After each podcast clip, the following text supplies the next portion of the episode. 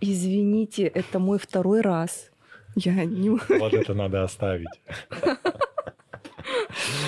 Просто ужас. Это в, в самое начало можно вставить. Извините, это мой второй раз. Ну да, так, так у вас получилось.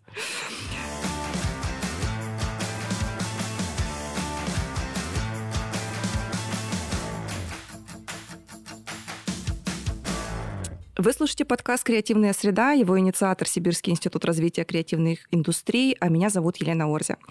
Здесь мы говорим о креативных индустриях, выясняем, что это такое, кто этим занимается и, главное, для кого. А герои нашего подкаста – творческие люди, художники, архитекторы, рестораторы, ремесленники, дизайнеры. Первый сезон креативной среды посвящен проблемам, с которыми сталкиваются креативные предприниматели, и является таким продолжением шоу «Битва креаторов», первого реалити-шоу о креативном бизнесе в Сибири. И если вы не видели этот проект, ссылка на все выпуски будет в описании подкаста. В этом сезоне мы продолжаем встречи с некоторыми участниками битвы креаторов на примере их проектов, ищем болевые точки креативного предпринимательства и стараемся найти пути их решения. Вместе с нами а, помогает работать с креативными предпринимателями. Предприниматель, ресторатор, основатель холдинга 075 Group Александр Митраков. Саша, привет. Всем привет. А, сегодня мы будем работать с креативным предпринимателем, участницей шоу «Битвы креаторов», основательницей кондитерского бренда «Кошачок» Екатериной Столер. Катя, привет. Привет, привет. Ну что, а, на самом деле мы взяли за практику спрашивать у креативных предпринимателей э, перед выпуском, что, собственно, их беспокоит, какие вопросы есть. А, и Катя дала нам очень интересный список а, я вот не буду пока его весь зачитывать, потому что мы к нему вернемся. Но пятый пункт меня впечатлил особенно. А, этот пункт про выгорание. Я позволю немного себе таких, э, ну, такого психотерапевтического выбора а, относительно выгорания. На самом деле, мне кажется, это очень важный вопрос в предпринимательстве. И традиционно, ну, я уже надеюсь, что второй выпуск можно говорить, что традиционно, а, мой вопрос будет первый посвящен Саше сталкивался. Я понимаю, что ты такой человек, который в дзене сейчас, как будто бы, да, ага. просвещенный, спокойный, сбалансированный, но в начале своего пути, может быть, э, был такой момент, когда ты столкнулся вот с этим явлением, и что ты делал? А, знаешь, наверное, такой вопрос очень интересный, который мучает, наверное, много людей. Что делать вот с этим каким-то непонятным словом выгорание, вообще что это такое? Давай, наверное, более подробно разберем вообще, что мы подразумеваем под выгоранием. Наверное, такое состояние, когда ты не хочешь вставать с постели, не хочешь ничего делать, там не хочешь идти заниматься своим когда-то любимым делом, наверное, вот мы про это, да? Ну, смотри, это такая... Кра... Я сейчас, ладно, позволю себе немножечко нотации. В общем, а, история такая. А, ну, это крайняя степень выгорания. Мы, наверное, в большей степени сейчас говорим про какой-то депрессивный эпизод, когда человеку не хочется вставать с постели. Но выгорание может быть еще таким, когда ты через усилия, например, идешь э, на работу, потому что тебе почему-то э, ну, она перестала вдохновлять то, что раньше вдохновляло, не вызывает какой-то там бури эмоций, желания это делать. Ты просто делаешь, потому что так надо. Например, у тебя есть какие-то обязательства, ты должен зарабатывать, еще что-то. А такое тип выгорания тоже может быть. Но видишь, это может быть не выгорание, это может быть отсутствие просто каких-то результатов и э, тот путь, который ты изначально себе представлял, угу. он пошел куда-то не туда. Ну, Но вот, и тут а... надо принимать решение, что значит ты что-то не так делаешь. Надо делать что-то совершенно по-другому и ставить себе какие-то другие цели. Если у тебя эти не получаются, делать какие-то выводы из этого. Ну вот что-то у тебя Но... было?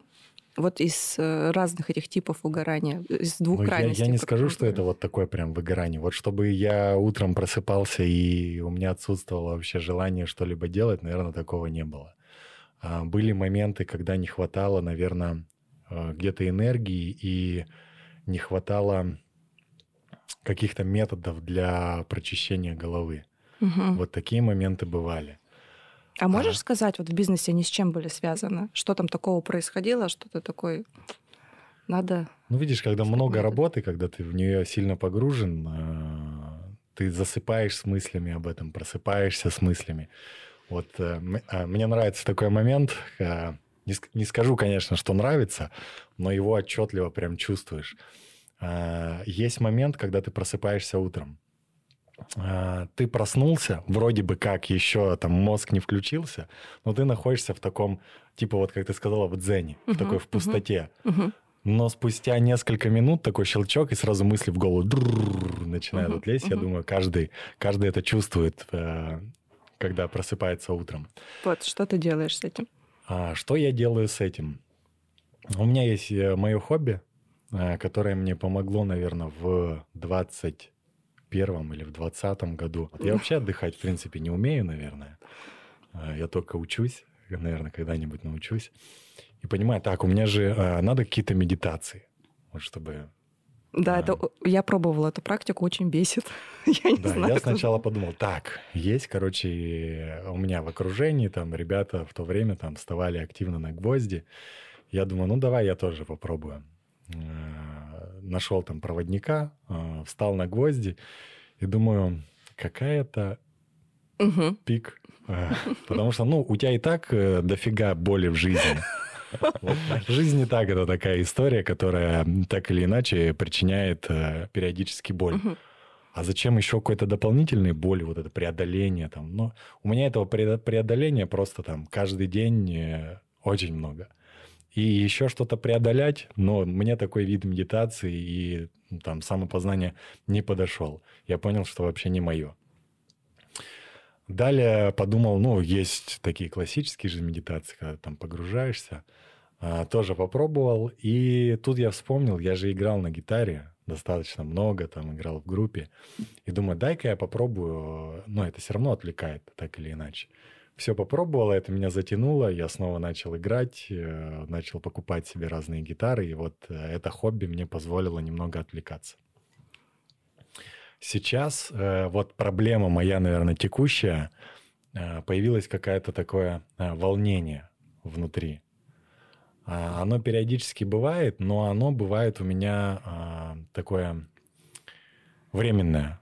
Вот условно там оно может быть там час, два или день, а здесь оно появилось какое-то такое постоянное. И я не могу сосредоточиться на чем-то определенном. Очень много всего, там куча проектов, куча дел, и нужна концентрация определенная.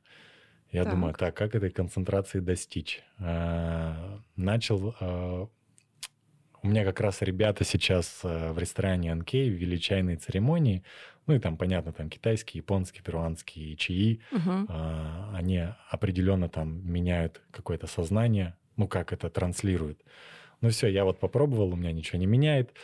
А, и тут друг мне мой говорит, э, может быть, тебе попробовать дыхательные практики? Я, ну давай попробую. Он мне поскидывал несколько вариантов. Я вот э, на этой неделе пробовал. Интересная штука. Э, действительно есть какой-то определенный результат. Причем э, первая, наверное, моя практика была, она была 15-минутная. Я посидел, подышал в наушниках под определенный там э, какой-то трек, где есть темп дыхания. И после этого еще раз сконцентрировался просто на дыхании на своем, там 15, наверное, минут тоже так посидел в полной темноте. Потом достал ноутбук и начал работать ну, достаточно продуктивно получилось. Очень много интересного собрал э, мыслей своих в кучу. На самом деле, да, одна из самых простых э, поведенческих практик в э, психологии, которая 100% работает, просто связана с нашей физиологией. С дыханием можно как себя разгонять, так и замедлять. И самое доступное, наверное, для всех круто. Но опять же, а, для каждого человека все супер индивидуально. Наверное. Например, да. я не могу без спорта. Угу. Если я вот утром не, про, а, не проснулся, у меня как э, идет э, режим дня моего. Утром проснулся, сразу же еду в тренажерный зал. Я не ем, не пью, ничего не делаю. Позанимался, там попил воды, все супер, заряжен, поехал делать дела. Классно. Давай теперь у Кати спросим. Во-первых, мне интересно, что с твоим выгоранием, с чем оно связано, и как ты с ним сейчас справляешься? Ну, в принципе, все, что сказал Александр, а, тоже мной было пройдено. И вот про, и про волнение вот это вот, которое возникает э, так неожиданно. И про гвозди я тоже думала, но я так и не встала, потому что я все таки не как это, не любитель причинять себе боль. вот. Ну, мое выгорание здесь, оно как бы тоже такое, никогда ты не хочешь вставать и тебе нечего делать, ну, как э, что-то делать. А оно действительно от того, что ты очень много думаешь постоянно о своем деле, а как бы у меня еще семья есть, и муж с сыном, которым тоже нужно уделять внимание, и сотрудникам нужно тоже уделять внимание, и там еще родственники какие-то наседают. Ну, то есть получается немножко такой разрыв, потому что я днем и ночью думаю о работе, и как бы э, не могу переключиться, потому что очень много задач. Вот у нас э, это связано сейчас с ростом, вообще нашим, в принципе, таким э, достаточно серьезным. И, конечно, э, руководитель, он э, всегда принимает решение, либо что-то оплачивает, да, вот. Так. И очень много решений, которые мне нужно э, принимать, они, наверное, оказывают такое давление, потому что ты... Мне не у кого, допустим, спросить. То есть я одна, сама с собой, и ну, это большая ответственность, и она как бы тоже давит. Сегодня мы попробуем часть этой ответственности разделить, и ты можешь поспрашивать. Саша с удовольствием, а, чем сможет, поможет. Ну, возможно, в каких-то вопросах я тоже включусь, если это будет в зоне моей, моих компетенций. Вот. Но вот сейчас твое волнение, вот это интенсивное, да. рост, связано с ростом. Это здорово. Сейчас мы вернемся к этому росту. А пока хочется узнать, как справляешься, что делаешь. Я обычно ничего не делаю. То есть, если я понимаю, что наступил такой предел, когда я уже не могу ничего сделать, э, я просто вообще выключаюсь просто напрочь. И могу просто слоняться по квартире, ничего не делать, э, действительно дать себе возможность просто отдохнуть, посмотреть комедию, сходить в бассейн. Ну, то есть вот из последних даже а, мы приглашали нас на мероприятие, но я поняла, что я не могу туда пойти, потому что энергетически мне тяжело, я пустая. Мне нечего даже людям дать. И я просто пошла в бассейн, поплавала, посидела в хамаме, поела потом вкусненько, и как бы и меня это подзарядило, я хотя бы очнулась. И сплю, я реально сплю, как сурок. Ну, то есть мне нужно это время, чтобы перезагрузиться. А какие мысли-то относительно твоего проекта, твоего бизнеса беспокоят больше всего?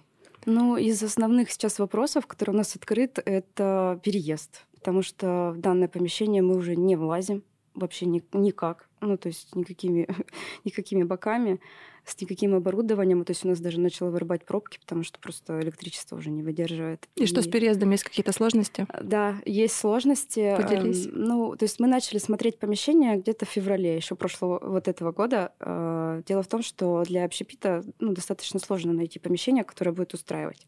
Поддерживаю. Вот. Э, в подвале, не... то есть у меня есть определенные свои какие-то, э, так скажем, принципы, которыми я руководствуюсь в выборе помещения. То есть это не подвал, не хочется мне. То есть потому что я понимаю, что людям важно тоже видеть э, белый свет, особенно которые работают на кухне. А, и то есть мне бы хотелось, конечно, и чтобы это было не промзона какая-то, да, то есть это было все-таки город, и людям было близко добираться. Ну, то есть вот такие какие-то моменты, они накладывают, э, ну, так скажем, свои, свои отпечатки на все это дело.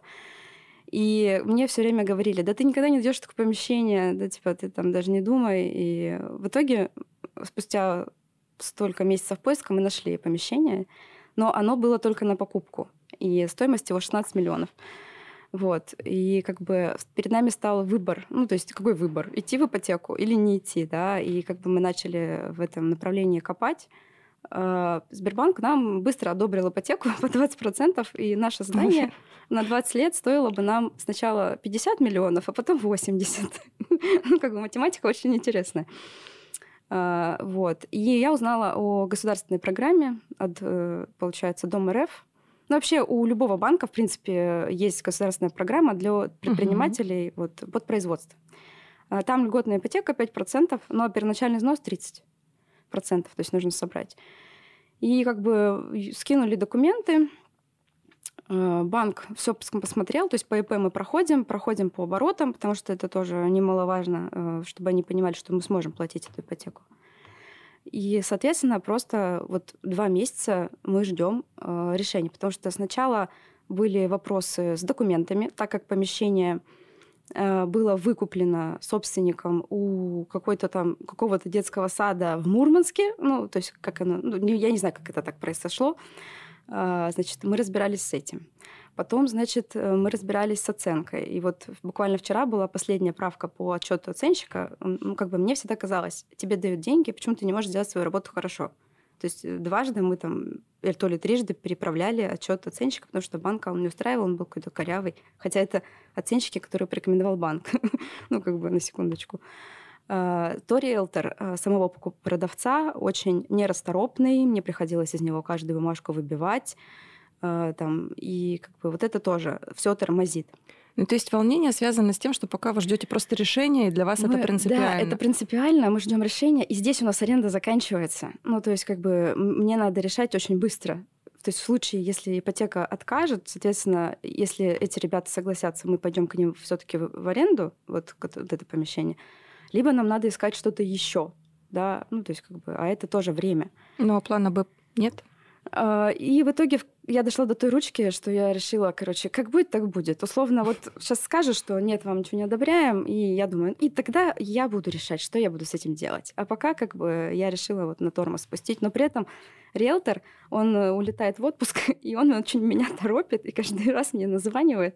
Ну, как бы, я ему объясняю, говорю, ну, если бы у меня был ответ, я бы уже вам позвонила и сказала, как бы. Вот. Саш, поделись своим опытом. Что ну, во-первых, э, тут надо было продолжать искать.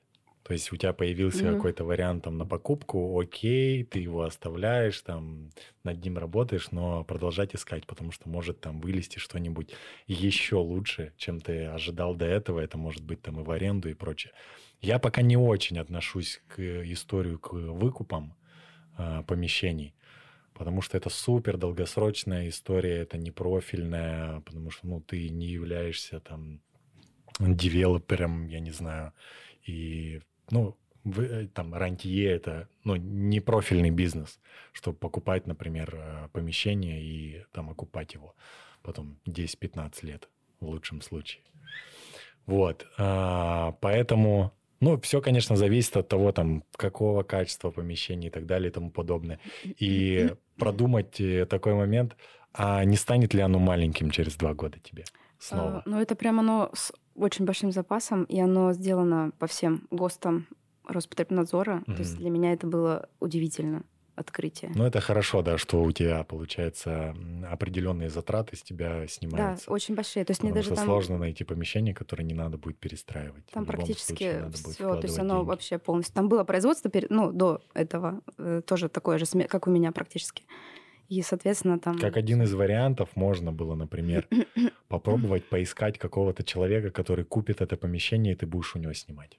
Ну, сейчас такой есть, но Отличная дело, идея, правда? Э, дело-то в платежах. Ну, то есть э, мы рассматривали аренду на это помещение и просили договориться все-таки по чуть менее сниженной ставке, чем они хотят. Ну, буквально там на первый полгода, год, пока мы не разгонимся, угу. не, боро- не наберем оборот. И, э, ну, в итоге как бы они пошли навстречу, но не до конца, как нам было бы удобно.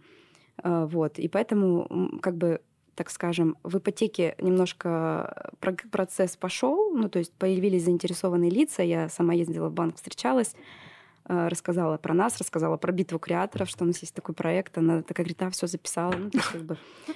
И она даже сказала, говорит, если у вас есть предприниматели, кому нужна покупка помещения под производство, отправляйте ко мне. Ну, то есть они в этом заинтересованы в целом. И получается, что сейчас есть мы на ипотеку, стоим в очереди, и есть у них покупатель, который хочет купить это здание, но с арендодателем, ой, с арендатором, соответственно. Вот, поэтому как бы случай такой, что если мы не проходим, мы просто заедем в аренду, ну, по чуть более дорогой цене, чем мы бы платили ипотеку тоже. Угу. Ну, вот. То есть план Б все-таки есть. План Б есть, да. Ну, еще есть план С, все закрыть и продать и уехать. И тут начала говорить снова выгорание, я так понимаю. Да нет, не выгорание, ну, как бы просто, ну, всякое бывает Ну, то есть э, вот этот быстрый рост для предпринимательства, это тоже плохо. Вот как ты оцениваешь? Он же достаточно быстро произошел, у тебя интенсивно? Ну, он достаточно интенсивно, да, и мне приходится под него подстраиваться очень быстро. Ну, то есть... Э, а вроде... с чем связан этот рост? Наверное, с качественным продуктом, который мы делаем на выходе, и просто людям очень нравится, они благодарят, пишут, ну, то есть постоянно. Ну вот сколько лет ты занимаешься? Три года. Три года. Да. И вот этот рост, он когда начался? А, буквально с первого месяца. То есть мы как только зашли, э, мы первый, первый месяц у нас был в минус, мы сработали, ну, потому что у нас был закуп продуктов, там еще что-то. А со второго месяца мы пошли в плюс, и плюс, плюс, плюс, плюс, плюс, и поехали. То есть у меня не было даже времени вообще поставить себе цели. Вот мы когда очень много разговаривали о целях, у меня не было этого времени ставить цели. Я просто работала по 15, по 16 часов, потому что я сама в цеху работала. Но вот эта постановка целей помогла как-то? А, ну, мы выполнили их, да.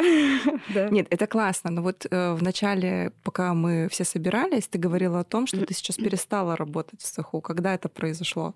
Ну, это произошло, наверное, где-то вот в процессе участия в проекте. А почему именно вот в этот период произошло? А потому что, ну, просто уже другие обязанности появились э, уже как у руководителя. То есть это уже больше не ремесленное производство, стало не, ну, таким уже бизнесом. И как бы поэтому все на меня упало. Я такая тебя просто подвожу, но это же результат проекта. Конечно. Ну да, то есть это результат. И я просто Цели помогают. Поняла, что ну, я больше сама не могу все вывозить. И я взяла девочку, которая у меня была сушефом. Я говорю, так, все, ты управляющая. И она мне так выстроила все эти процессы в цеху. Ну, то есть у меня ушла сушеф, уехала в Питер дальше развиваться. Я взяла девчонок, э, повысила их, а ее разобрала на управленческий. И это прям ее. Она прям попала в эту струю, она все выстроила, все там всех со всеми все проработала. И отчитывается мне, что там все цели были мной поставлены, они все мной выполнены. Короче, я говорю, что на следующее? Она так, вот это, вот это, вот это. Ну, то есть человек просто попал в свое место, и это здорово. Мы в прошлом выпуске подкаста говорили как раз-таки о делегировании, и вот как будто бы Катя его уже послушала. Ну да, вот, как бы я в этом плане директор. То есть я понимаю, что есть люди, которые делают что-то лучше, чем я, так зачем я буду загонять себя? Я лучше отдам это им, ну там, оплату поставлю соответствующую, нормальную, да, и, соответственно, они все сделают идеально. Ну вот ну, ты сейчас говоришь, тут, как будто тут все я тоже нормально. хочу добавить, это, наверное, ключевой принцип предпринимательства, что тебе нужно нанимать на работу всегда людей лучше тебя в каких-то определенных аспектах. Это правда, да. То есть я, перест... я сняла с себя корону за время проекта, когда я все я, я, я, я, я сам сусам, я хочу быть везде. И я такая, да не хочу я нигде. все. И как бы, и все, и мы поехали.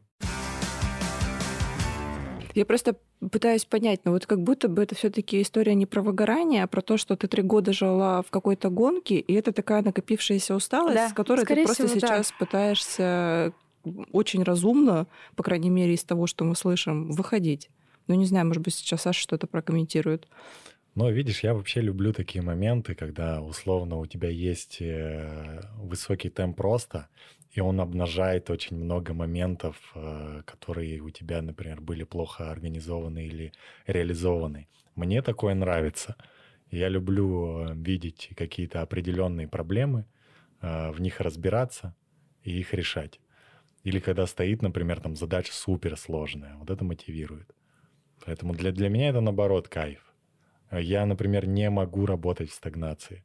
Ну, для, для меня любая, не то что даже стагнация, любая комфортная э, история в бизнесе автоматически стагнация. Просто автоматически стагнация. В бизнесе всегда должно быть тяжело. Вот, ну, это, это не знаю, мой, мой какой-то... Ну, и того мы приходим к выводу, что боль ты все-таки любишь. Ну, может быть, может быть, э, да. Но я же сказал еще до этого, что боли и так достаточно. Ну, какую-то лишнюю себе боль, Да, да. типа гвоздей добавлять, ну, как- как-то уже, уже перебор, наверное. Слушайте, ну вот э, тут как будто бы хорошо происходит кризисный момент, А, он обнажает проблемы в бизнесе. Что ты делаешь? Вот помнишь вот свой какой-нибудь супердинамичный рост, когда э, у тебя вот эти проблемы обнажались? Но невозможно же тушить много пожаров одновременно. Как выходишь из ситуации? Самый яркий пример э, это пандемия. Так. Вот все, она только началась, нас всех закрыли. И я такой сел, думаю, так, надо придумать, что с этим делать. Ну и все, и начал генерировать какие-то идеи, понял, что надо полностью пересобрать ком- компанию, а, процессы и прочее, и прочее. Ну, начали этим заниматься. И получили очень большой рост. Ну, вообще, Петя, это что, доставка? Ну, Да нет, Тут, тут даже не в доставке, тут э, в, больше в мышлении. О том, как ты... Вообще, любой бизнес — это мышление, только мышление. Нет, я больше про пандемию, но какой-то конкретный пример. Типа, окей, люди перестали ходить в общественные места. А Как можно... Ну, видишь, э- это да. типа это такой просто нюанс. Там, Мгм. да, э, появилась сразу мысль, э, надо открыть суши плиз. Э, Открыли это все там вот супер быстро, там за 2-3 недели мы это все собрали, открыли, всех перепрофилировали, кого-то, кто-то там стал курьерами, кто-то операторами.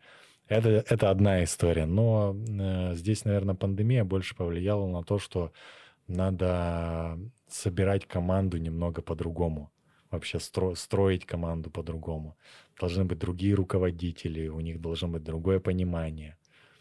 Ну, вот. Каверзный вопрос очень Давай, хочется. Конечно, вообще а, легко. Да, просто, ну, во-первых, я поклонница 0,75. Я, правда, люблю это заведение, считаю его лучшим в городе. А, а другое заведение, Майк и Молли, так получилось, что оно находится в моем доме. Это моя кухня. Ага. да, вот. Э, вопрос вот с чем связан. Там есть такая замечательная э, официантка, которая гуляет периодически из заведения в заведение. Вот мне хочется... Ну, я думаю, что есть, в принципе, сотрудники, которых я периодически вижу вот в разных твоих заведениях это так организована работа, что есть некоторая ротация, и они вот просто перемещаются по заведениям? Или это от недостатка сотрудников? Ну, смотри, здесь э, разные бывают варианты. Э, когда-то, например, нам нужно перекрыть какие-то дырки, мы можем кого-то переместить. Но в основном это желание сотрудников там что-то попробовать новое, э, поработать где-то в другом месте. Ну и мы предоставляем это то есть это в, основном исходит из сотрудников. Или мы видим, что, например, вот как мы говорили, да, человек там чуть-чуть выгорает, э, мы видим, что здесь там ему уже там не, не столь комфортно, как было раньше, надо его чуть-чуть взбодрить, э, мы ему предлагаем переместиться на другую должность, либо в другое заведение, ну, если у него достаточно компетенции на это все. Интересно звучит, Кать, а ты, когда повышала людей, ты делала какую-то оценку вот, относительно их там выгораний, потребностей, или просто тебе нужно было найти замену, и ты просто это сделала как-то интуитивно? Ну, вообще тут все сразу. То есть я и смотрю на человека, готов ли он, не готов. Ну, то есть если у него этот внутренний потенциал к росту, потому что не всем рост нужен. Ну, то есть кто-то может машинально просто лампочку складывать в коробку, и все. И так 40 лет а кто-то хочет тут расти, развиваться, осваивать какие-то новые навыки, потому что для них это же тоже стресс, ну, когда они вот растут.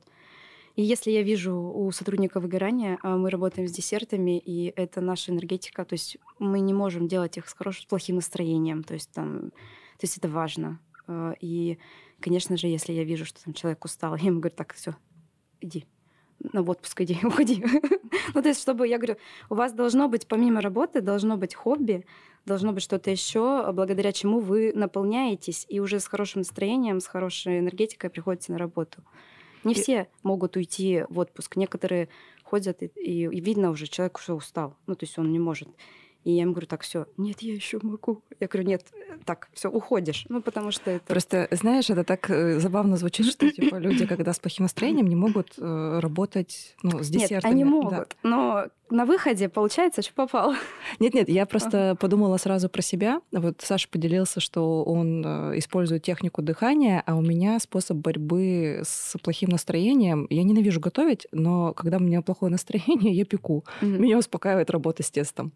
Вот, и мне показалось почему-то странным. Нормально получается. Я, конечно, вообще далеко не кондитер, mm-hmm. но это такой успокаивающий процесс. И мне казалось наоборот, что люди, которые что-то там пекут, они должны быть очень сбалансированы и гармоничны внутренне. Но это, это когда вы это делаете, ну вот когда прям да, разово. Да. А когда ты каждый день с 7 утра mm-hmm. на работе, и у тебя, в принципе, одни и те же обязанности, ну, это рутина. И чтобы выйти из рутины, мы их меняем. То есть у нас сейчас есть такая история, э, как бы мы движемся к тому, что каждый кондитер должен быть заменяем. Ну, в случае, если кто-то там заболеет, еще что-то. И поэтому у нас прям каждый месяц мы их перестраиваем, на другие процессы ставим. И тогда они хоть немножко как-то... Для них это ново, ну, то есть их это вдохновляет. Потому что, ну, есть там какие-то десерты, которые вообще там кому-то не нравится делать. Такие прям супер. Лепить картошку. Ну, что в этом такого? Вот. А мы объясняем, что ну, ты же стоишь лепишь ее, это же руками, это все тактильно, это же посмотри, какое тесто, посмотри там, какое пролине и все остальное. И как бы они тоже начинают в это включаться и как бы видеть красоту в этом. И, ну, как бы это тоже заряжает. Хорошо, я предлагаю переключиться на другую тему. Э, мне понравилась тема номер три, которую ты обозначила. Это привлечение инвестиций для бизнеса. Угу. Ничего в этом не понимаю. Поэтому будем спрашивать у Саши, а зачем тебе инвестиции, что ты хочешь с ними делать, в каком объеме и так далее. Ну, э, вот со мной так случилось, что три года я была домашним кондитером и пекла торты на заказ. И в одно замечательное, так скажем, утро мне написал человек, сказал, «А ты не хочешь в цеху поработать? Ну, то есть мы слышали, что у тебя крутые десерты, мы готовы там для тебя сделать цех. Я говорю, ну да, что нет-то. Как раз это вот три года прошло с момента, как я начала, и вот тоже вот это вот три года надо что-то менять. Ну, как бы у меня есть такое вот по жизни. И в итоге он пропал на два месяца, и потом мы снова встретились, и он говорит, ну ладно, давай. За это время они перепробовали других кондитеров. А, я подготовила, получается, сет дегустационный десертов, и он им очень понравился. То есть они были настолько впечатлены, хотя мне казалось, что это ну, настолько обыденно, ну что тут такого. И все, и мы вот в пандемию, получается, запустили цех. То есть они в меня вложились полностью. То есть я ничего не потратила там своих денег, но я начала копать там, как выстроить цех, как выстроить процесс. То есть для меня это уже было другое. Ну, это не дома на кухне ты там готовишь. Так.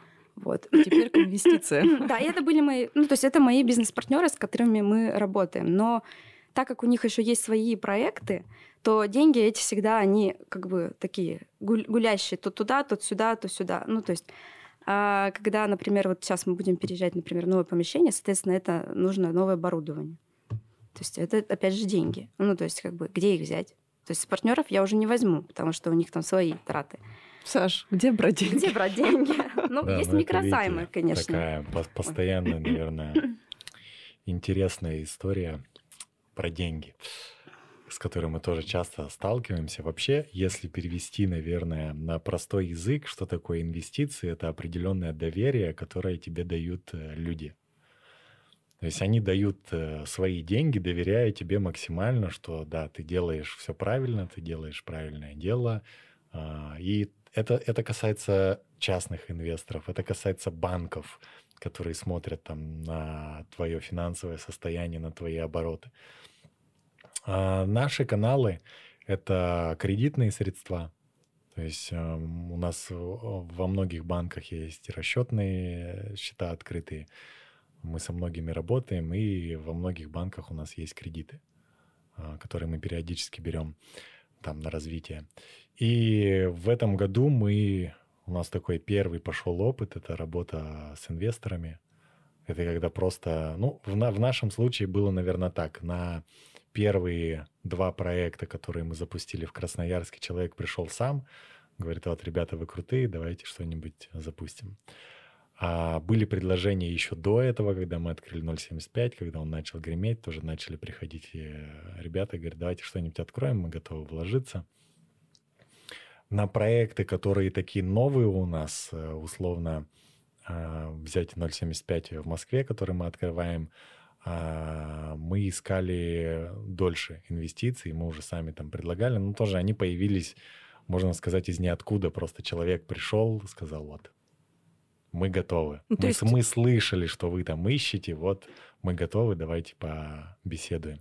И потом дальше тоже, опять же, подключались э, люди. А, ну, наверное, чтобы привлекать инвестиции, компания должна быть как минимум публичной какой-то. Ну, то есть лайфхака для компании, которая условно не такая публичная, как 0,75 групп, дорога в инвестиции закрыта, или, может быть, есть все-таки какой-то лайфхак? Я думаю, с этим сложно. Ну, естественно, первое правило — это там 3F, Friends, Fools and Family. Так, это как раз, это как раз первые инвестиции, да, которые ты берешь. В нашем случае мы изначально развивались на кредитные средства, кредитные заемные. Вот это было так. Поэтому какой-то сказать, знаете, ребят, вот есть... Э, Мешок денег. Да, вот такой-то лайфхак, как э, привлечь инвестора. Ну, нужно делать свое дело, показать, что ты в нем специалист. Это первое. Это, наверное, самое основное, это получить определенное доверие. Много общаться в разных кругах. То есть предприниматель — это тот человек, э, который должен быть всегда в предпринимательской тусовке. Это определенно, его окружение должно быть соответствующим. То есть не может предприниматель, э, не знаю, там, быть в тусовке простых ребят, которые никуда не стремятся, ничего не делают. Но он будет таким же. Или он будет каким-то местечковым предпринимателем, который никуда не будет расти. Поэтому ваше окружение, оно очень много делает для вашего развития. И его нужно, его нужно условно не то, что даже обновлять, тебе нужно общаться всегда с какими-то новыми людьми. Интересными, новыми, на мой взгляд, э, ну, мне интересно общаться с людьми, которые супер умнее меня.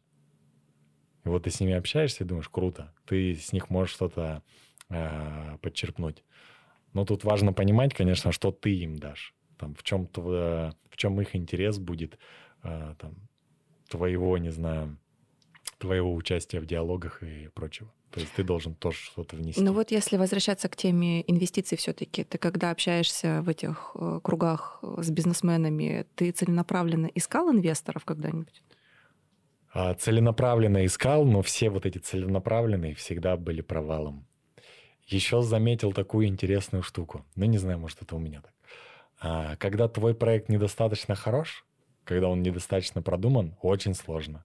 Ты вроде бы ищешь, ищешь и ничего не находишь. Но стоит тебе его пересобрать э, во что-то другое, там, самому, не знаю, в него там сильнее поверить или перестать сомневаться, тогда сразу и притягивается это все к тебе. Ну, не знаю, это такая, знаешь, уже какая-то эзотерика. Ну да. Ну, ладно, момент с эзотерикой мы оставим, перейдем к вопросу Катя относительно инвестиций. Ты что-то пробовала уже делать? Как ты их искала?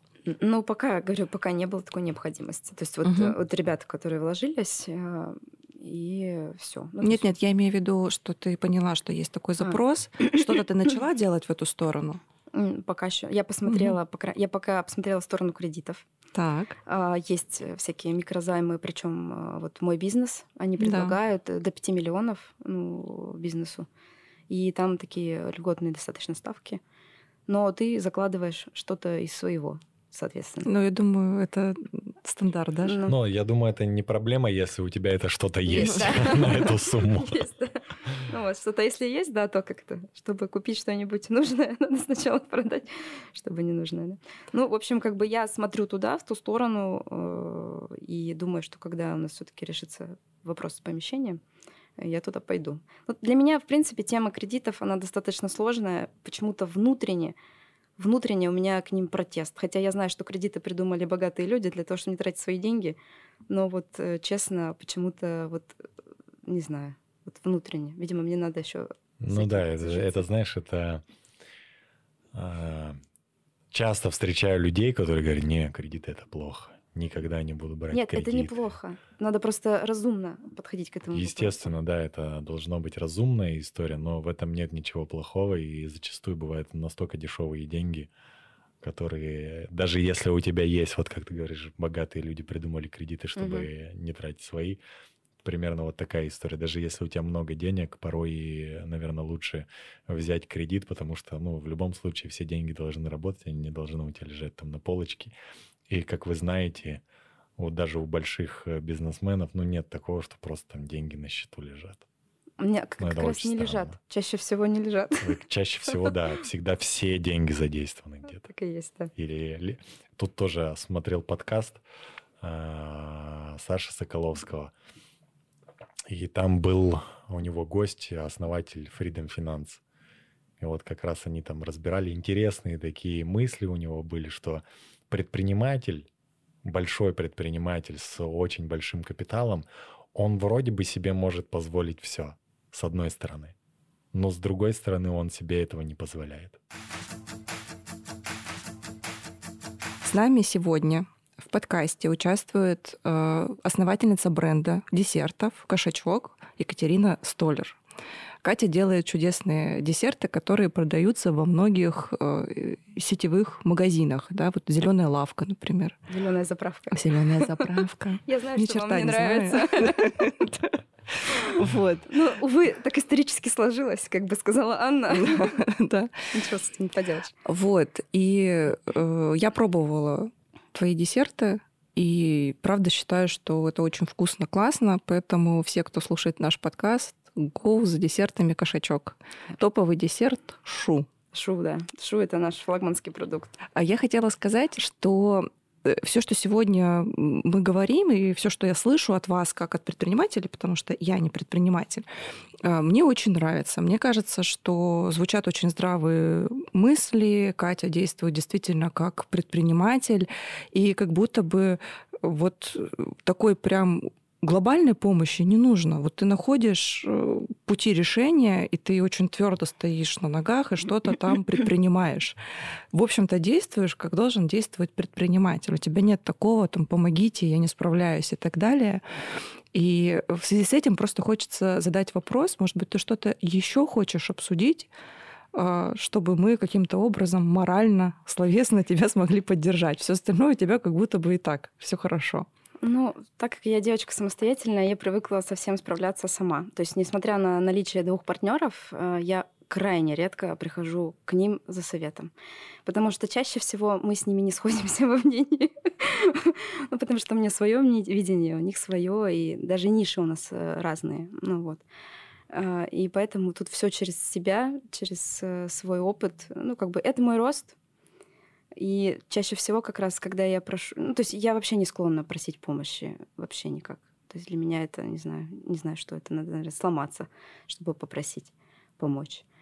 Вот. Поэтому в целом все ситуации, которые мы сегодня обсудили, ну, это то, что есть, с чем мы сталкиваемся. И, наверное, самое главное, это то, как мы это преодолеваем.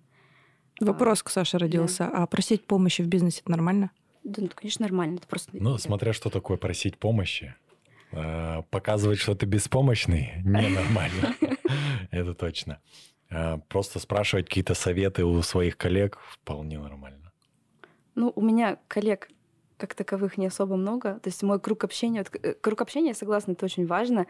И очень классно, кстати, что вот на битве креаторов у нас э, сложился такой круг общения, мы общаемся, и даже пускай, что у нас разные ниши, мы как-то друг на друга смотрим под другим углом и даем, в принципе, хорошие дельные советы друг другу. Вот у нас даже сейчас мы продолжаем общаться с девчонками, у нас свои какие-то мастер-майнды, мы встречаемся периодически.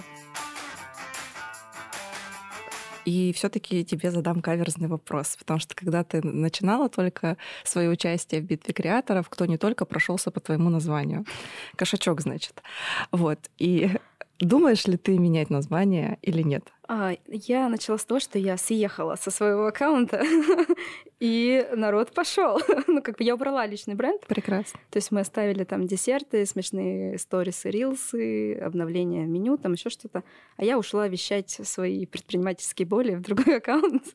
вот. И как бы и нормально. Ну, то есть в принципе, я делала опрос ну, народа. Для них я уже просто как, бы как есть. Ну, то есть их обстраивает название. У нас есть смешной код, толстячок такой с десертиками мы нарисовали. А, и как бы просто, что мы про смешное, про веселое, то есть про какую-то легкость такую. Вот. Но ты же в основном работаешь B2B, э, я правильно да, понимаю? у нас B2B э, есть, но еще пока все равно, то есть э, большая часть представлена в зеленой заправке, это мои основные партнеры. А B2B у нас, так скажем, половина от общего объема производства. Давайте спросим у опытного предпринимателя, стоит ли менять название кошачок, если ты занимаешься десертами? Ну, если ты занимаешься B2B, то, мне кажется, там вообще все равно никак не влияет. Влияет, естественно, упаковка, как этот бренд представлен, там все, все что угодно можно завернуть. Название само по себе не знаю, мне кажется, да, даже, наверное, B2C тоже не, не сильно будет влиять. Тем более, если есть уже какая-то определенная связка с брендом, когда бренд уже сформирован, есть какие-то ассоциации уже стойкие у него, тогда не вижу, наверное, какого-то смысла. Можно просто и поменять брендинг, если он не нравится нейминг оставить, а вот э, визуализацию. Но я, наверное, думаю, что это уже меняли, да, на битве креаторов. Нет, Нет не мы меняли, а не тогда вообще в эту стоим, Мы ушли от этого, да. У нас были больше финансовые цели.